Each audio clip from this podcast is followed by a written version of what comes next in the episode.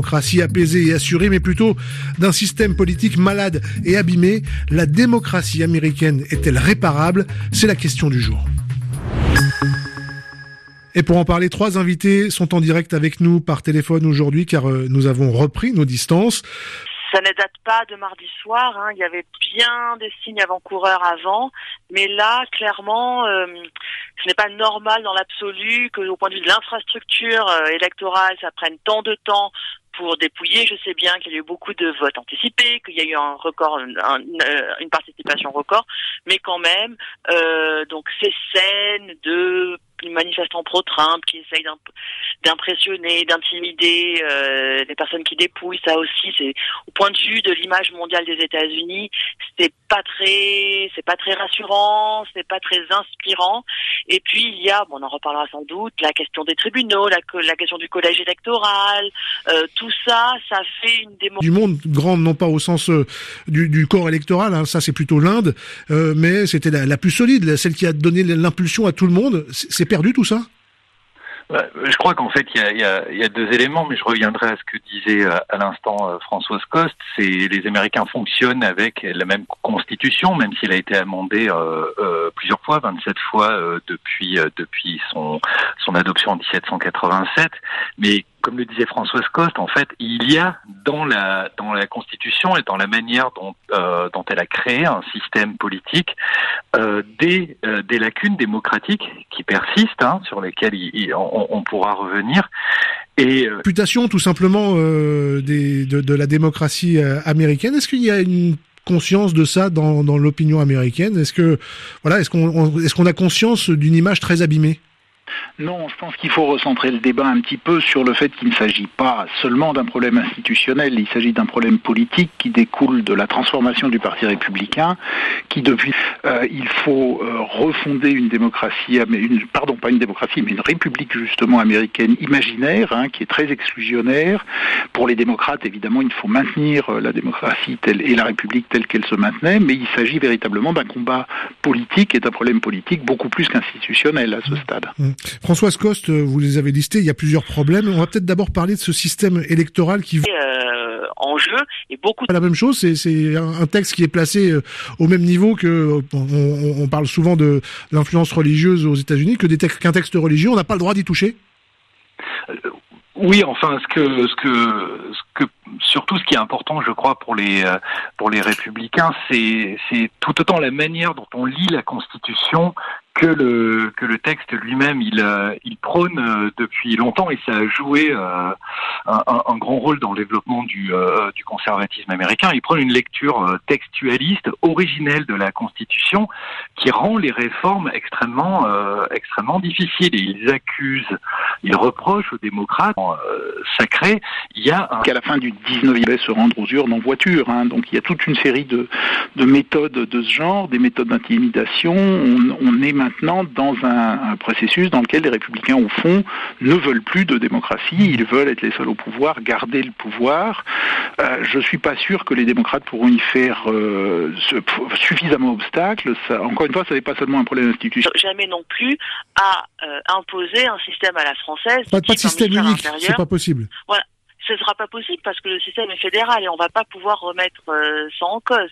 Je veux dire, pareil, les États ont intérêt à déléguer l'organisation des élections à un ministre, super ministère de l'Intérieur qui serait basé à Washington. Donc ça, c'est aussi c'est une solution à exclure et c'est un peu ça qui apparaît pour si Biden était élu et avait une majorité au Congrès, donc bon, voilà, ce sera sans doute pas le cas, mais euh, de mettre sur le devant de la scène des questions institutionnel. J'y reviens. Ça, ça fait longtemps que le débat institutionnel, il a été passé euh, sous la table aux États-Unis. Et là, pour la première fois, euh, ouvertement, on a eu des leaders démocrates qui se sont dit que peut-être qu'on pourrait rajouter des États à l'Union, typiquement ultra austères, mais qui ont des euh, traductions, un impact politique concret dans la vie de tous les Américains et dans l'organisation des, élections. Et enfin, les démocrates qui étaient très timides sur ces questions ont osé en parler ces derniers temps, mais avec un Sénat qui va rester républicain, semble-t-il, on revient à la, à la case départ. Jean-Christian Vinel, quelle solution applicable à plus ou moins moyen terme, disons euh, moi, je rejoindrais ce que disaient euh, Françoise Coste et, Pierre Gervais. Il n'y a pas de solution, on voit pas de solution applicable à moyen terme. Il y a un problème qu'on n'a pas encore cité et, qui, est un puisque des groupes peuvent se réunir, injecter de l'argent dans les euh, via ce qu'on appelle des super PACs dans l'élection et en fait jouer sur les termes les termes du débat. donc, mais là encore, on retombe sur des, questions difficiles, des, des arrêts de la euh, de la Cour suprême. Et je crois que pour les, euh, ce qui est bien important, c'est que pour les pour les démocrates qui voudraient vraiment euh, réformer et tenter de, de démocratiser davantage le système, il faut arriver à, un alignement des institutions qui fait qu'elles tireront dans le même sens. C'est-à-dire que, comme le disait François, il y a effectivement peu euh, d'espoir de voir changer les choses. Et ce qu'on peut rappeler, malgré tout, c'est que le dernier, euh, il y a eu un très gros changement quand même à la fin des années 30, mais c'était une période de mouvements sociaux. Euh, or aujourd'hui, en dépit de, l'existence de, certains mouvements sur le salaire minimum ou d'autres, je ne crois pas qu'il y ait de, mobilisation sociale suffisante pour aider les démocrates à promouvoir une réforme institutionnelle. Pierre Gervais, vous qui êtes euh, professeur de civilisation américaine à l'université Sorbonne Nouvelle Paris 3, est-ce que ce sont des sujets qui motivent l'électorat? Euh, je ne sais pas si, si c'est très pertinent de parler de la qui s'est dessiné à partir des élections de 2018 en réaction en partie à l'élection de Trump, euh, qui compte des gens comme euh, Alexandra Ocasio-Cortez et le Squad, des, ses, amis du Congrès. Euh, ça, ce sont des jeunes euh, dirigeants démocrates qui auraient envie effectivement d'essayer de mettre en place des correctifs institutionnels, en particulier l'élargissement de la Cour suprême. effectivement, comme l'a dit François Coste, hein, le, le, le euh, la transformation de, de la ville de Washington et de Porto Rico en État, et puis, comme, comme l'a dit Jean-Christian Vinel, euh, des réformes du financement électoral. Euh, le problème est parce que la Cour suprême peut, avec l'aide du Sénat et du président, être modifiée, voire même élargie, en fait, c'est possible. mais c'est d'abord le Sénat et le président, et le Sénat joue un rôle absolument essentiel de blocage. la Chambre des représentants a été largement dépossédée de ses pouvoirs, hein, y compris de pouvoirs constitutionnels, puisque Trump pas ignorer euh, la Constitution dans son traitement de la, de, la, de la Chambre des représentants. Donc le problème est véritablement de conquérir des positions de pouvoir suffisantes pour euh, que les démocrates soient majoritaires au Sénat, euh, ce qui demande évidemment un mouvement nettement plus puissant que celui qu'ils ont réussi à mettre en place simplement pour battre Trump, ce qui n'est déjà pas rien, hein, compte tenu des, des, handicaps sous lesquels ils fonctionnent. Hein. Je rappelle qu'ils ne sont pas traités comme un parti comme un autre. Je rappelle que Trump, Donald Trump n'est pas encore battu officiellement, en tout cas, effectivement. Mais euh, François, il semblerait qu'on aille euh, qu'on aille vers cette euh, Biden dire que s'il gagnait, il serait le président de tous les Américains. Est-ce que c'est une volonté d'unir, de rassembler, ou est-ce que c'est juste un, un, passage obligé? Est-ce que ça peut changer quelque chose? C'est une main tendue? Est-ce que quelqu'un va la prendre? Alors honnêtement, là je vais vous donner mon opinion personnelle. Allez-y. Je trouve ça, je trouve, oui c'est un passage obligé, comme vous le dites, et je trouve que ce contorsionné pour euh, respecter ce passage obligé, ça me paraît un peu naïf de la part de Joe Biden.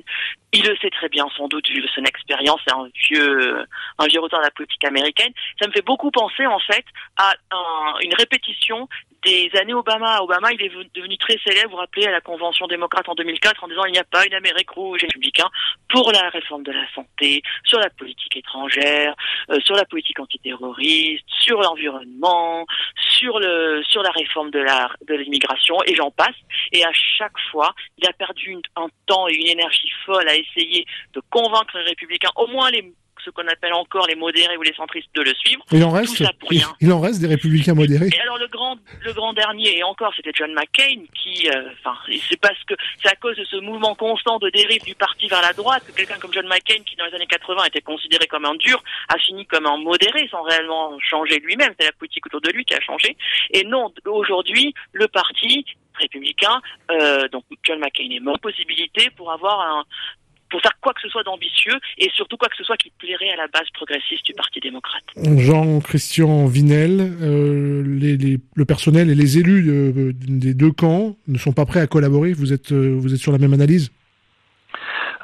Oui, tout à fait. je pense qu'effectivement, Biden ne peut pas faire autrement que de dire qu'il euh, est, est divisé, qu'il va falloir investir dans les dans les campagnes à renforcer encore cette cette polarisation au, au détriment peut-être souvent de, de, politiques visant à favoriser la participation des électeurs. Hein. Les, les, les, partis ne, ne, ne consacrent pas assez d'argent à favoriser cette participation-là.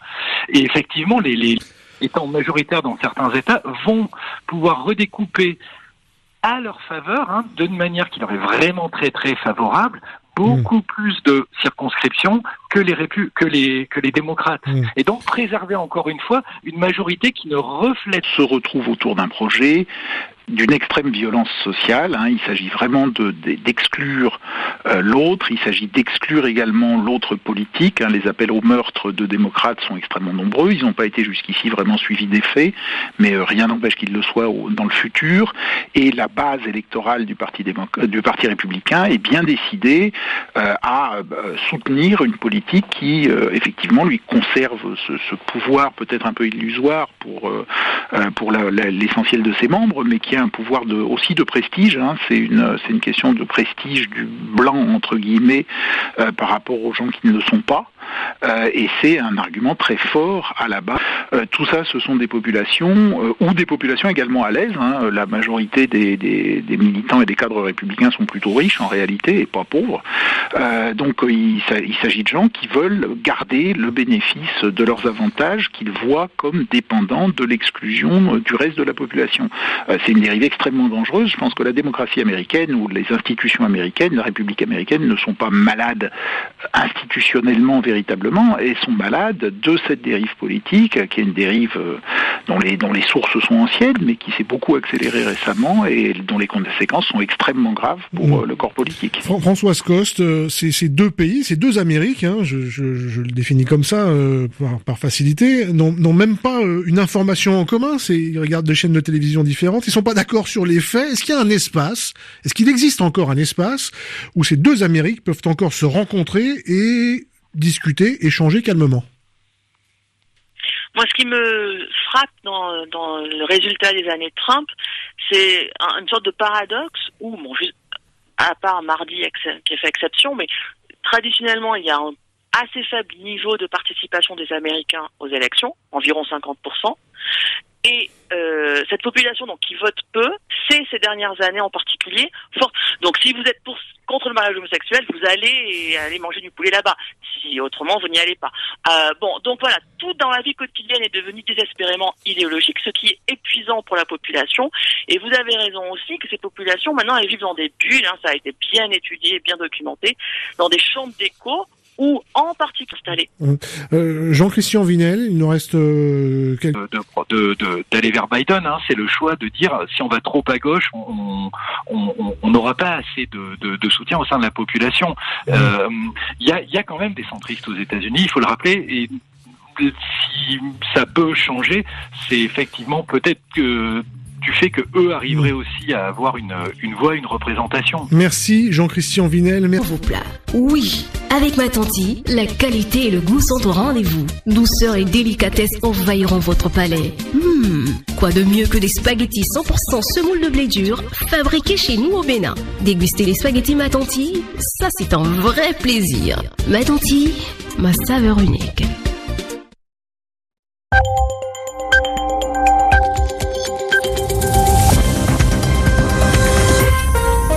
Il est 18h en temps universel, 19h ici à Paris. Merci d'écouter RFI.